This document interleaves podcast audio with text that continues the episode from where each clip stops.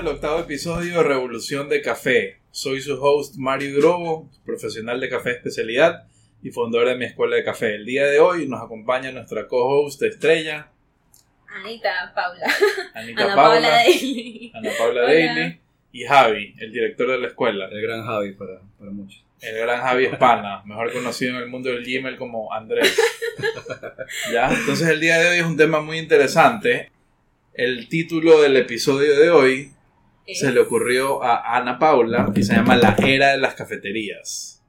¿Ya? Vamos a hablar un poquito de- del mundo de las cafeterías, eh, cómo crecieron, cómo la gente empezó a, a- a consumir más café y por qué hubo una revolución, una transformación en el mundo del café a base de las cafeterías. Entonces, Anita, de todo lo que hemos conversado en los otros episodios y también en base a mi experiencia creo que yo este me metí más en el mundo del café también por- un poquito por el afán de estar en un lugar bonito de compartir con mis amigas de comerme una galletita junto a, a lo que yo pensaba o en ese momento creía que era un buen café ¿Tú antes, tú antes de, de meterte más en el mundo del café ibas a cafeterías muy seguido? o- sí creo que todas las semanas bajito iba como unas tres veces Pero Siempre eran iba- cafeterías conocidas, más como que tirando comercial o era algo nuevo, diferente. Porque yo no conocía nada de eso antes de meterme en el mundo del café. Es como que literal, como no me gustaba el café, entonces Ajá. era como que... ¿para no te llamaba la Ah, atención entonces las típicas eran las más comerciales. las- No, no, en mi caso particular, yo sí buscaba, o sea, buscaba cafeterías nuevas, más que nada por el ambiente. Y si es que estaba de apuro, pues sí que iba a alguna cafetería más comercial. Ajá, pero yo sí buscaba el afán de las cafeterías y yo pienso que a mí, este, el hecho de que, bueno, no sé si la decoración sea un plus, pero ese momento de pasar un, un rato ameno con alguien y compartir tomándose un cafecito, para mí era, eh, me, sa- me sacaba de, mi- de mis días cotidianos, en verdad. Para mí era importante. Y yo Y- sí lo hacía. Como ¿Y estudiando en, en otro país era lo mismo o era diferente? Claro. Y de hecho era las cafeterías. Yo, yo viví en China un tiempo. Y, las, ca- y incluso que allá la cultura del café no es tan grande. En la ciudad que yo vivía había muchas cafeterías innovadoras. Había unas chiquititas, unas inmensas, otras que eran súper minimalistas. Entonces eso también daba como que... Y me- yo me ponía a buscar, me ponía a hacer lista ya. Esta semana voy a ir a esta de aquí, esta semana voy a esta de acá. Y aunque no sabía de café especialidad, me llamaba la atención encontrar cafecito de Colombia, cafecito de Costa Rica. Y creo que alguna vez encontré de Ecuador, pero no, no, no tampoco conocía el concepto de café especialidad. Entonces me saltaba esa parte, pero disfrutaba mucho este, el ambiente de la cafetería como tal. De hecho, siempre cuando con mis amigas les decía, ya, vamos a ir a esta cafetería que busqué, que mira que tiene tal cosita, que los libros, que las plantas. Es. ¿Y tú, Mario? mi primera que Cafetería, alguna experiencia mi increíble. primera experiencia en cafetería. Bueno, eh, Sí, es- fue desde pequeño, supongo, ya fue... Eh, bueno, como conté, en realidad yo empecé a tomar café desde niño por mi abuelita que me daba café en las mañanas. Eh, era o café pasado, o a veces era café soluble. O sea, no, no estaba todavía en el mundo de las cafeterías. Pero de ahí, creo que en verdad, de ley que iba a cafeterías antes, pero en verdad. es, es verdad, es experiencia- verdad que habían pocas cafeterías, o sea... Antes yo sí siento que había menos... No digo que seas viejo, viejo, no digo que seas viejo, pero... Tiene esta cara de Nostradamus. Pero es que ju- justo, justo hoy estaba conversando con una, una, una persona, una señora que vino acá a la escuela, que se iban a inscribir, y me conversaba acerca de que antes ellas sentían obviamente que, que habían menos cafeterías aquí en Guayaquil y que siente que en los últimos años esto ha ido evolucionando. O sea, y literal hay más lugares donde visitas. Y Sí, totalmente, totalmente. Los Eh, últimos años, ¿qué serán? Los últimos tres años, en verdad. no, hasta mejor más. 10, 10 o Eh, 15 años. Bueno, por ejemplo, la historia de las cafeterías, justamente lo estaba leyendo antes de, de empezar el episodio. Dicen que se originan de, de dos lugares. Unos dicen que viene de- de- del Medio Oriente, del mundo islámico, en, en Damascus, en la península arábica. Eh, supuestamente ahí salen las primeras cafeterías, que eran lugares donde tomaban café, jugaban juegos, se reunían escritores, poetas, eh, hombres de negocio. Y bueno, y también hay las personas que dicen que las primeras cafeterías salieron en Europa, específicamente Café Florian en Venecia, que como les comenté en el episodio pasado, tuve la, la suerte de estar ahí. Una cafetería muy bonita, No todo el mundo se puede dar el lujo de ir a a las cafeterías tampoco. Claro, sí. Eh, bueno, el café yo siempre he considerado que es como un, un- un lujo, pero un lujo asequible para, para la mayoría de personas. Pero antes era más difícil ir a una cafetería, ¿no? Era un poquito más de clase social media alta, pero no decir solo alta. Creo que por eso también fue lo que cuando conversamos en el tema de los métodos alternativos, que el moca fue una, una respuesta a eso, que en sí eran las cafeterías, eran lugares como que para gente pudiente en ese sentido. Claro. trataban de buscar una forma más, más económica de poder tomar algo parecido en casa. Entonces tiene mucho que ver con, con el tema de... Mira, es interesante el punto que me, que me preguntaste, Javi. Lo voy un poquito a generalizar, no solo enfocarlo en, en Guayaquil o Ecuador, sino tratar de responderte como un tema global. global, así. Claro. El café empezó, la, el grano, la semilla, como, como lo hemos hablado mil veces, y tú y yo ya estamos creo que hasta hartos de decirlo en todos los cursos, el café viene de Etiopía, No olvidar. entonces como que su camino como, como semilla es muy similar a su camino como producto y creo, puedo estar equivocado, pero creo que también su camino como cafetería es muy similar. Ahora, las cafeterías no vienen de Etiopía, pero sí vienen del Medio Oriente y luego pasan a Europa y luego pasan a América y América Latina yo creo que empezó a adoptar esto mucho más recientemente que otros lugares. Entonces aquí pasa que en América Latina usualmente, no siempre, pero usualmente eh, tomamos ideas o cosas de, de otros países y las replicamos. Pasa con... No, es un mundo globalizado, interna- Claro. internacionalizado, ¿no? Entonces tenemos la, la comida china, tenemos la comida italiana, la hamburguesa, la pizza, y yo creo que el café también pasó algo parecido. Entonces, y, y me he dado cuenta que en países también que, que he tenido la suerte de conocer o de visitar, eh, y, y justo me enfoco en café, también pasa algo parecido. Por ejemplo, la semana pasada con Javi tuvimos un estudiante que ahorita se va a, a trabajar en una línea de cafeterías en Guatemala que se llama Café Barista. Y, y entonces está creciendo este mundo del, del café. Pero si ya vemos, en los 80 eh, ya en Estados Unidos ya existían Starbucks, Pete's Coffee and Tea. Que ¿Crees, son del- crees que hay alguna diferencia en ese sentido, por ejemplo, viendo la parte de Latinoamérica con el resto del mundo? Tal vez Europa. ¿Crees que hay una, una similitud en el tema cafetería o sí se diferencia en algo, No, en alguna sí. cosa, en algo específico? Es una muy buena pregunta. Yo creo que sí hay bastantes diferencias. O sea, la esencia de un coffee shop es el mismo, ¿no? Es un lugar social donde tú vas a tomar un café, vas a, conversar con amigos o vas a sacar una chica a un date, así, una cita. Pero cada país tiene una cultura diferente. Por ejemplo, siempre conversamos en los cursos que aquí en Ecuador, y yo creo que en muchos países de América Latina, el café es algo muy social. Una persona va a una cafetería a sentarse por horas, a conversar, a ponerse al día, a verse con los amigos del colegio, con la novia, con el novio, eh, y usualmente es acompañado por algo de comer. Cambio, por ejemplo, en Estados Unidos el café más sí es social y, y ahora hay un nuevo fenómeno que las cafeterías también están siendo utilizadas como espacio de trabajo. Es más, ha sido una de las razones por las cuales también han crecido, ¿no? Porque la gente va, se, come un- se toma un café, pero tiene internet rápido. Entonces puede trabajar desde ahí para no estar yendo a la oficina. Soy fiel testigo yo también. y yo, hago- yo hago eso también. ¿Ya? Entonces es algo que... Eso, eso es generacional. Sí, yo creo que es generacional también. O, Ajá. o has visto personas mayores eh, sentadas trabajando, ¿A qué te refieres con mayores? digamos. No, no, pero sí, no, sí he visto como de todas jóvenes de universidad o colegio. Y bueno, también en otros países sí.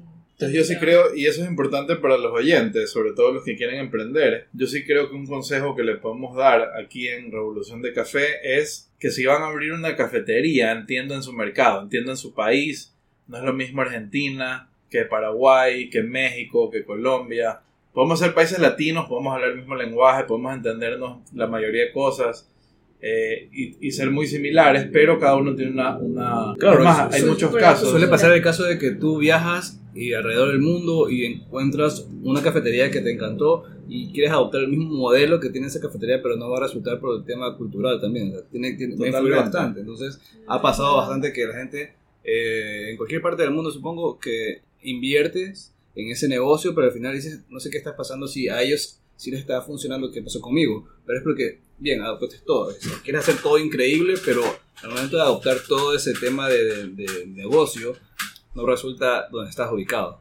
Claro. Está con la cultura o el país, entonces eso creo que aplica en todo el mundo y pasa bastante. Sí. Es más, tomemos como ejemplo el caso de Starbucks, que es la cafetería más grande y más conocida a nivel Sí. mundial. Me parece que tiene más de 34 mil locales. Eh, la gran mayoría de ellos están en Estados Unidos y luego le sigue China, dato curioso para Nietzsche. Sí, en cada esquina. Pero Starbucks, a pesar de que ha sido un éxito rotundo a nivel mundial, es la tercera empresa de café más grande del mundo, no, no de cafeterías, de, de café, de todas las categorías que, que involucran el café, Starbucks es la tercera más grande del mundo. No ha tenido éxito en ciertos países, entonces ahí viene lo que nos dice Javi, lo cultural. Por ejemplo, Starbucks en Australia está quebrando. ¿Por qué? Porque Australia tiene una, una base sólida de, de- de café más gourmet, De café especialidad. café especialidad, no siempre especialidad, pero sí más artesanal, local, mejor calidad, mejor preparación, menos bebidas azucaradas, con bastante leche o saborizantes artificiales, son más como que el craft coffee, como le dicen, como el Es un artesanal. dato curioso, no sabía. que- Ajá. Y acá en Latinoamérica, más o menos. Acá en Latinoamérica. Es- Starbucks también. Hay Starbucks está presente en, en bastantes países, en Ecuador no está. Eh, por ejemplo, sé que hace poco entró a Colombia, que fue, fue algo bien, bien peculiar, porque Colombia Tiene marcas grandes. también. tiene marcas grandes y tiene su propia marca que es casi nacional. Eh, es de la Federación Nacional Cafetalera que se llama Juan Valdés. Entonces, eh, sí fue un poco controversial. Estuve hace poco en Colombia y justamente le pregunté a mi amigo que me recibió, oye, ¿cómo así Starbucks está aquí? Qué raro, Ujú. Colombia siendo un país súper orgulloso de su café y, y de su marca grande que es Juan Valdés También. pero también está, está ahí peleando y está creciendo. Por ejemplo, Perú también tiene Starbucks, me parece que Argentina también. Eh, está en varios países, aquí en Ecuador no está. Sé que han tratado a mucha gente de, de traerlo, pero parece que los costos son muy altos. Eh, tendría que el café ser muy caro y creo que el mercado ecuatoriano no está listo para pagar esos precios por un café. Y ahorita que mencionaste algo de costos, si yo quiero abrir una cafetería, ¿en qué, qué me tengo que enfocar? ¿Qué es lo que tengo que tener como primordial? Bueno. Muy, a- bueno, muy aparte de lo que ya mencionaron sobre el tema cultura. Bueno, yo creo que ya mismo le, le hacemos la misma pregunta a Javi, pero primero voy yo. Eh, Tengo miedo. Obviamente yo creo que, que es esencial invertir en buenos equipos. Eh, Sobre todo si lo vas a hacer bien. Me ha pasado, no solo en cafeterías, he tenido mucha experiencia en, en el canal Oreca, hoteles, restaurantes y cafeterías. Yo trabajé en una empresa de café grande, trabajé, tengo mi marca de café actual y me topo con bastantes negocios y algo que me he dado cuenta es que les va bien a los que le meten las horas, el trabajo, el esfuerzo, la pasión y coincidentemente todos los que le dan mal o cierran son la gente que nunca, desde el día uno tú sabes cuando alguien va a hacer algo bien. Entonces, si ya lo vas a hacer, decídete a hacerlo bien. Y si ya lo vas a hacer bien, es bueno que inviertas en buenos equipos, pensar a largo plazo. Un equipo, muchos negocios, por ejemplo, no quieren invertir y compran una máquina casera. Esa máquina casera en, en menos de un mes se te va a dañar. No está preparada y no está lista para volúmenes altos que tú esperas vender, porque si quieres tener un negocio tienes que vender. Entonces yo sí creo que una buena máquina, un buen molino, un buen café, unas buenas tazas y una buena educación, tienes que saber prepararlo y hacerlo. el café también para abrir Eh. Sí, yo creo que eso es lo más, ese es el mejor tip que te puedo dar. Si lo vas a hacer, hazlo bien y te vas a sacar la madre y vas a, a trabajar bastantes horas, pero te tiene que gustar. Tal vez las personas no entienden eso, porque mira, lo que pasa y por experiencia, no propia, pero sí cercana, que el- al menos cuando alguien quiere emprender en tema de alimentos y bebidas, puede ser hasta solo un restaurante, algo para comida, prefiere invertir mucho, bastante en la decoración, mucho, bastante, mucho y bastante en la decoración, antes que en el equipo, antes como tú mencionabas, o sea, si tienes un buen equipo, si conoces bastante del tema, y si pasas ahí día y noche, porque tiene que pasar día y noche una persona cuando recibe a emprender en algo, Claro. sin, sin, sin descuidarse, es un bebé eso, entonces eh, pienso que ahí resulta, resultan mejor las cosas y puedes hacerlo diferente, entonces sin importar tanto tema visual, yo sé que puede afectar en ciertas cosas, pero haz un buen trabajo con lo esencial, o sea, la base. Aquí es donde pesa la frase lo barato sale caro. Sí. Claro. Me ha pasado tantas veces, tantos clientes que dicen, Mario, me compré esta máquina usada, ¿tú crees que me dé? Yo, incluso hasta yo pequé ingenuo al principio, yo sentía esa, esa como que sí, yo sé que no, o sea, si quizás no tienes para invertir, y voy a sonar controversial lo que voy a decir, pero quizás si no tienes para invertir bien en un negocio, no lo hagas a medias. Ahí va un poquito lo que dije antes de si lo vas a hacer, hazlo bien. Entonces, si lo vas a hacer bien, también significa que vas a hacer el trabajo suficiente o para ahorrar, o para sacar un préstamo, o para buscar un socio. Ya no estoy diciendo que gastes. Pero sí, si lo vas a hacer, hazlo bien. Porque hasta yo me equivoqué dando consejos cuando recién estaba empezando como profesional de café y la gente ya me buscaba para pequeñas asesorías o consejos. Yo sí sentía ese chuta, no tengo X cantidad de plata para una máquina, puedo usar esta. Y yo como que, sí, porque me da esa pena, ¿no? Esa, esa pena de no, no pueden o, o es difícil o es costoso, sobre todo en esa época que, que ganaba yo el básico. Entonces obviamente yo sabía que si yo quería comprar esa máquina tenía que casi que trabajar dos años solo para pagar Sin la máquina, gastar. sin comer, sin pagar casa, sin darle comida a Tibu. Sí. Pero después tenían problemas y, y hasta me decían, Mario, pero tú me, me dijiste que sí, me recomendaste esto. Yo, yo no te recomendé eso. Sorbito nervioso. Entonces ahí yo aprendí, ¿sabes qué? Cuando alguien me pide un consejo, le voy a decir la verdad. o sea, Ah. tienes que comprar un equipo profesional, tienes que invertir, tienes que educarte, tienes que crecer.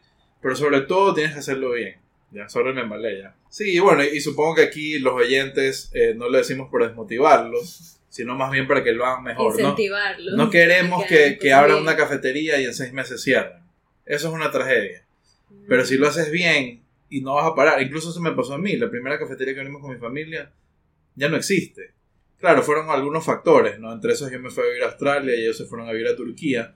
Pero yo creo que si yo no me iba a Australia y si ellos no se iban a Turquía, era muy probable que esa cafetería igual iba Igual hacer. Ah, y eso que teníamos buenos equipos. Pero ahí en ese momento yo no era barista profesional, no era campeón, o no sabía No tanto de café. Mi hermana, que ustedes la conocen, María Lorena, que es chef pastelera, en ese momento tampoco era chef pastelera, tampoco era barista. Eh, entonces yo creo que hasta yo he cometido esos errores y por eso creo que tengo el deber de, de decirlo. Si lo vas a hacer, hazlo bien. Aplica para todo, la verdad. Aplica para toda la vida. No, es que sí. Por eso que la versión de café es café Y emprendimiento. aprendizajes de vida. Sígueme para más consejos. Dale like, suscríbete. Ya, este, algo te- que también quería conversar era sobre las pre- cuáles son las bebidas más comunes en, en una cafetería y Excelente, Anita. Entonces, eh, sí, como te estaba comentando, Anita, eh, ya hablamos de los equipos, hablamos de que se necesita una, una máquina expreso, se necesita un molino. eh, obviamente, si vas a vender eh, algo de comer, necesitas una vitrina, una refrigeradora, Y creo- definitivamente creo que tendría una cocina. Claro, y capaci- vas a hacer. capacitarte full. O sea, capacitarte entender, full. entender bastante cómo funcionan las cosas. Y eso es importante. Yo creo que un- una capacitación, más allá de que obviamente somos una escuela, eh, suena como que, ay, la tipa que te quieran vender el curso. Eh, este- es una inversión excelente porque te vas a ahorrar costos. Te vas a ahorrar, eh, vas a saber dónde se está gastando, dónde no se está gastando. Pero ojo, o sea, bien. también a veces dicen, eh, no, ¿para qué voy a invertir en educación si lo vas a aprender en el día a día? Me voy a equivocar, pero siempre necesitas, creo yo, una, Una base. base. Una base y Una un base atajo. para, ajá, para, exacto, porque vas a entender más, realmente entiendes cómo funcionan las cosas y ya ahí practícalo. Ya ahí, como vas a empezar con tu cafetería, practícalo, hazlo siempre y ya poco a poco te vas a dar cuenta de todo. Incluso al principio, sobre todo, que la gente, usualmente en el mundo, pero sobre todo en Latinoamérica, específicamente Ecuador, que es donde estamos radicados nosotros. Entonces, si tu negocio abre, la gente va a ir por curioso. Uy, abrió una cafetería al lado, voy a ver qué tal está. Si esa persona va y se toma un café que no le gusta, o se come una galleta que está mala, probablemente no va a volver, probablemente no le va a recomendar a alguien que vaya. Y en cambio, si va, ¿qué pasa si es que va y se toma un café riquísimo? y se toma, se come una galleta excelente. Entonces ahí es donde van a volver.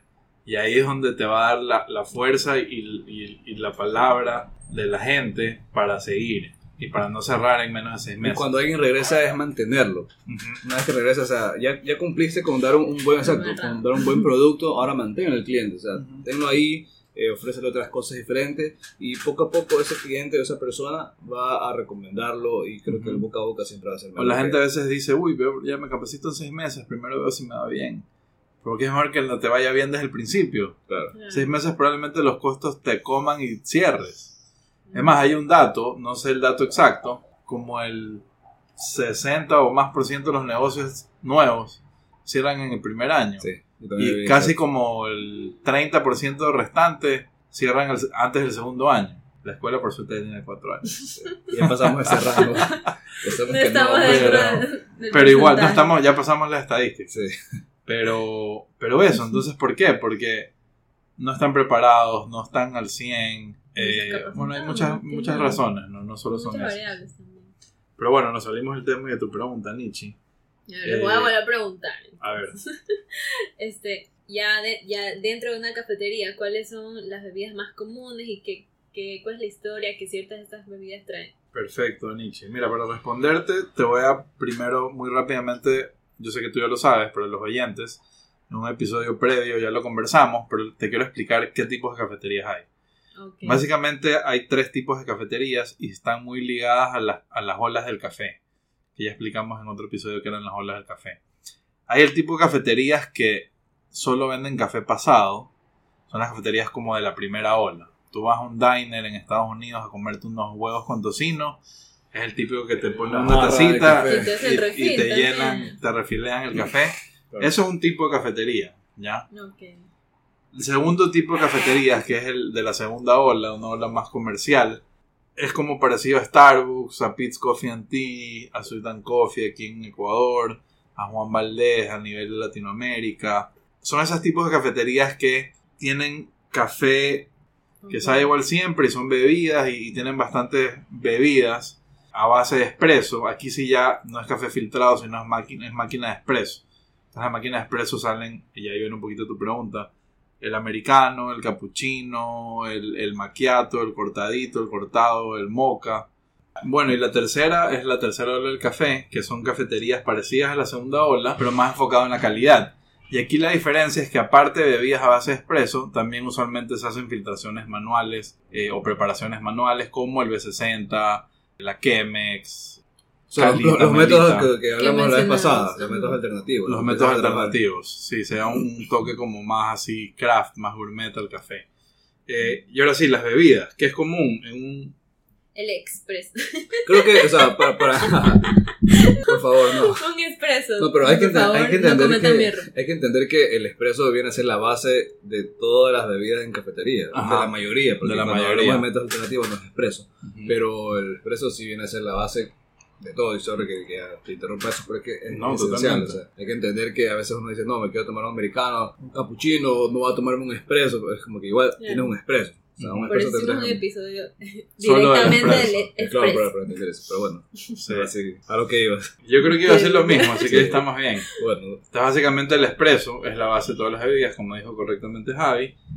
Y las bebidas más comunes, yo diría que es espresso, cappuccino, americano, que es espresso con agua. Y de bebidas frías, la típica, el frappuccino o el, o el café helado.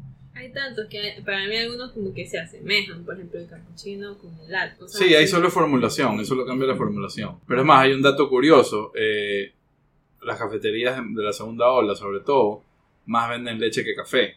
Entonces, bueno, son eso todos, los, es- esos son todos los aditivos que le ponen ya a las bebidas. claro, Sí. saborizantes. Ajá. Ajá. Los- 18 horas. Con No podía faltar, que este. La hora de Anita. Esto es Revolución de Café por Anita con sus preguntas y por Anita por su computadora. Bueno, nunca se, es- nos remarca.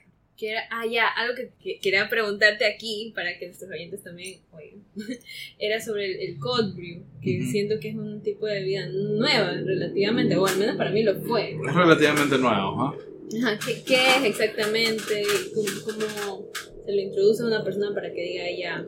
Pero Mira, el ¿Cuál es la diferencia tal vez con un americano? No sé. Ya, el cold brew eh, es una bebida a base de café. Es una extracción de café en frío. Como hablamos anteriormente, se necesita, todo el café que tomamos se necesita extraer. Usualmente se necesita fuerza o energía para extraer el café. En este caso es calor o presión. Calor de la temperatura del agua, presión si es máquina de expreso. En cambio el cold brew no utiliza ni presión ni temperatura, sino tiempo. Entonces, ¿qué hace el cold brew? Pones el café por un largo periodo de tiempo con agua. El agua, como tiene tanto tiempo en contacto con el café, eventualmente va a penetrar la partícula y extraer ciertas partículas del café, las que puede extraer sin necesidad de energía o presión. Y eso es lo que es un cold brew. Un cold brew es un café eh, extraído en, en frío por un largo periodo de tiempo y es una bebida que se asimila a un... No, no, en esa parte en el instante es lo más parecido porque eh, a pesar de que pruebes expreso, filtrado, o sea, pienso yo que el cold brew como tiene más contacto con el agua, eh, es la bebida que más cafeína logra tener al final. Es la bebida que más que Pero es lo más tiene. parecido tal vez a lo que tú dices a un americano frío, o un americano, o sea, Sí, y bueno, lo, lo que caracteriza al cold brew es que al no usar energía o presión, extrae menos acidez y menos amargor. Entonces no es tan ácido y no es tan amargo. Debe ser más balanceado. A mí, en lo personal, me gusta mucho. Lo conocí hace poco. Es Lo rico. probé hace poco, pero me gusta bastante. Mira, empezó como una tendencia, pero hoy por hoy yo creo que está aquí para quedarse. Es más, está en, en otros países como Estados Unidos, la categoría RTD, que significa Ready to Drink, que usualmente la domina el, el cold brew y cafés mezclados con leches, y ahorita sobre todo las leches vegetales, es una categoría que sigue creciendo. Cada vez está más... Más hoy día me metí coincidentemente a, un, a esta nueva red social que se llama Clubhouse, que claro. les mandé invitación y no me pararon bola. yo sé, yo ¿A ya. dónde Ya, mandaste? ya, ya tengo a. Y, y bueno, me metí a esta nueva aplicación y había un, un, un chat, por decirlo así, un conversatorio de las tendencias en el mundo del café. Y uno de los temas que hablaron fueron las categorías ready to drink. Ya las bebidas está creciendo y, y, y un poquito ya asentándolo a la actualidad. Hoy por hoy, si escuchas esto en el futuro, estamos en, en marzo del 2021, un año después de, de estar encerrados por COVID y todavía el mundo sigue recuperándose del COVID.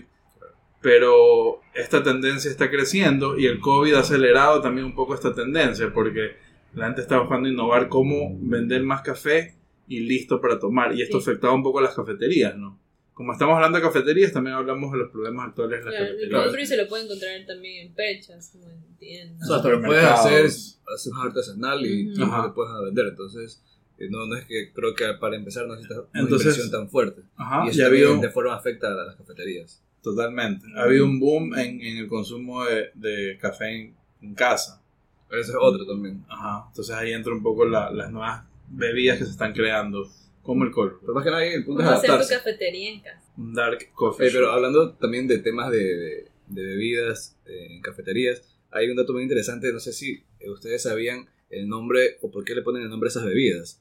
Entonces, por ejemplo, yo una vez leí que al americano le habían puesto el nombre de americano porque realmente eh, aproximadamente en la Segunda Guerra Mundial, cuando los, los soldados estadounidenses estaban eh, en la parte de Italia, empezaron a probar el café que daban ellos, creo que era el espresso, supongo. Ajá. Pero era, era demasiado cargado, demasiado fuerte para ellos que supongo que nunca lo habían probado. Y empezaron a, a rebajarle con agua, empezaron a agregar agua. Entonces, ¿qué hicieron los italianos? Le decían que ese era el americano porque los soldados norteamericanos colocaban agua al, al café. Entonces ahí Claro. empezó y surgió el nombre. Es teoría el súper curioso. americano es italiano, pero Pero con, Por- gracias a, supongo los a- a americanos. los soldados estadounidenses. Entonces, Sí, cada nombre, ya estamos tan acostumbrados, pero cada nombre tiene su historia, ¿no? ujú. Como el macchiato significa manchado. El americano, como explicó Javi, era más como, ah, ya ese es el café que toman los, los estadounidenses. Capuchino dicen que por los monjes, ¿cómo Capu, es? capuchino. Los monjes capu, ¿cómo es? No, Son era- monjes como no, no me acuerdo el nombre. pero alemanes. O Pero, en el Moca, la, por la- el puerto la de Moca. de ellos era del color del capuchino. Y, y uno de ellos fue a, a Viena y se lo prepararon y como lo vieron con ese, Con ese parecida. lo llamó como el cap. Sí. Entonces ya quedó con ese nombre. Datos curiosos. Cada nombre tiene su... Una historia. Y bueno, y después también van evolucionando las bebidas, ¿no? Por ejemplo, en Australia, que ya tocamos el tema, que es un, un país con bastante café de especialidad y cafetería de especialidad, ahí es que surgió el flat white, ¿no? Entonces, que es como parecido a un cappuccino, es entre un cappuccino y un latte, pero con dos ristretos. Entonces, si ya sabes de café, entiendes un poquito más la lógica de por qué sabe mucho, sabe distinto. ¿no? claro. El ristretto es más ácido, pero tiene menos café, menos concentración, entonces lo hacen doble para resaltar esa concentración de acidez que usualmente causa una mejor sinergia con la leche. O sea, mejor. ¡Boom!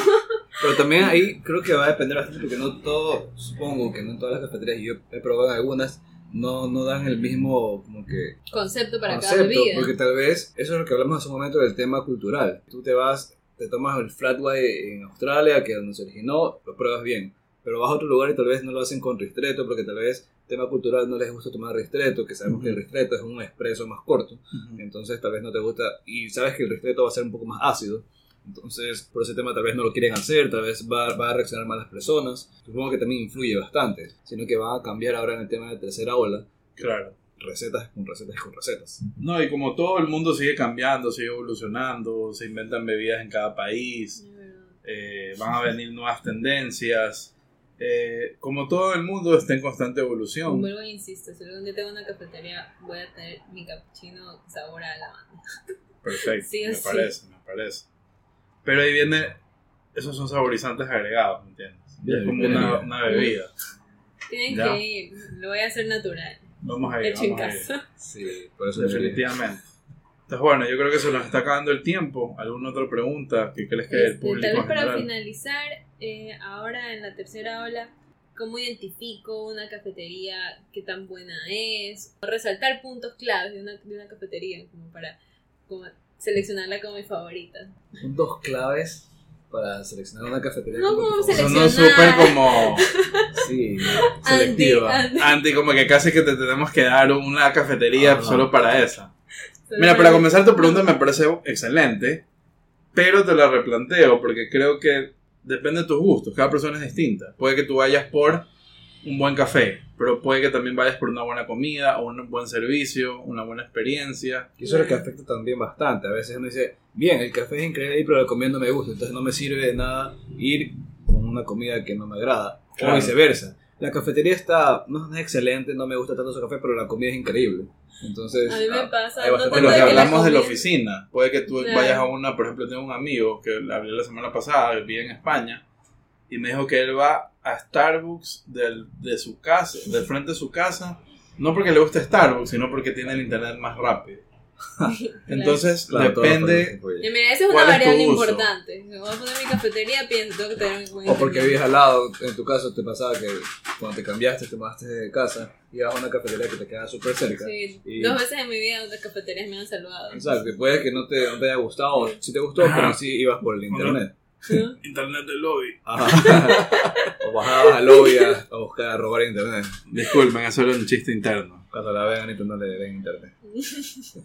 Eh, caso no tiene. No, pero, o sea, Pero bueno, no, sí. no, no, no hay variables así, o sea, tú anda a la cafetería que te guste. O sea, que más te La llame la mejor atención. es o la que a más te O gusta. la que re- realmente encuentres algo que te llame la atención. No es que vamos a ser selectivos, o sea, el punto es anda a todas las cafeterías, porque ese- eso es lo bueno, que empiezas a darle un poco más de movimiento al tema del café, al tema cultural, y empiezas a entender más eso. Entonces, si nos ponemos selectivos y solo quieres ir a una cafetería, yo como que abre un poco más el tema de, de- de la visión que tienes y Ujú. visita más.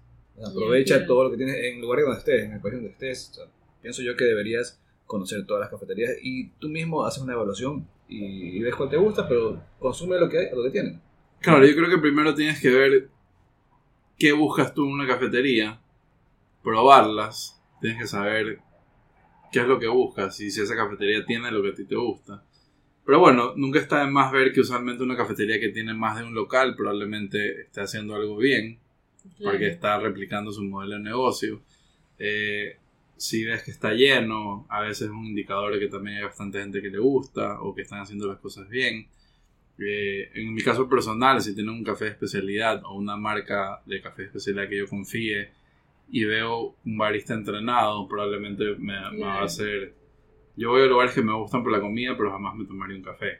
Voy a lugares que me gusta el café, pero jamás comería. También aquí entra la parte de servicio al cliente. eh, Totalmente. Ajá. Yo creo que hay bastantes factores, Sí. pero la mejor decisión es ¿Qué la que más te gusta. Aplica para el café y cafetería. Entonces, bueno, increíble chicos la conversación. Eh, cada vez me encanta más este podcast, me encanta lo que hablamos. Sé que a veces nos salimos un poquito del tema, pero al final todo está conectado, ¿no? Cuando hablamos de cafeterías terminamos hablando de expreso, pero eso también hablamos en otro episodio. Después hablamos de B60, pero por eso también es toda esta gama. sigan. Toda esta gama y todo este contenido que estamos creando es justamente para crear más cultura, más educación, más conciencia, más conocimiento. Y entenderlo, o sea, Y entenderlo. entender cómo funciona todo. y Se lo que tratamos de dar más fácil. Es un mundo totalmente diferente, es increíble y una vez que creo que entras al mundo del café, te perdiste ahí y ahí tú mismo buscas la forma de explorar más cosas. Pero no vas a querer salir. No quieres salir porque quieres seguir explorando. Entonces, eso es lo increíble de meterse en el mundo del café. Perfecto. Bueno chicos, nos despedimos. Creo que nos queda poquito tiempo, así que voy a, a concluir rápidamente. Entonces muchas gracias. Síganos en redes sociales, en el canal de YouTube que estamos creando. Eh, en Instagram, arroba revolución de café, guion bajo, arroba barista Mario, arroba mi escuela, eh, mi escuela de café. y estén atentos a los siguientes episodios y recuerden que el mejor café es el que más te gusta y la mejor cafetería. La Es que la que más. más te gusta también. Bien. Chao, saludos. Quiero, un abrazo.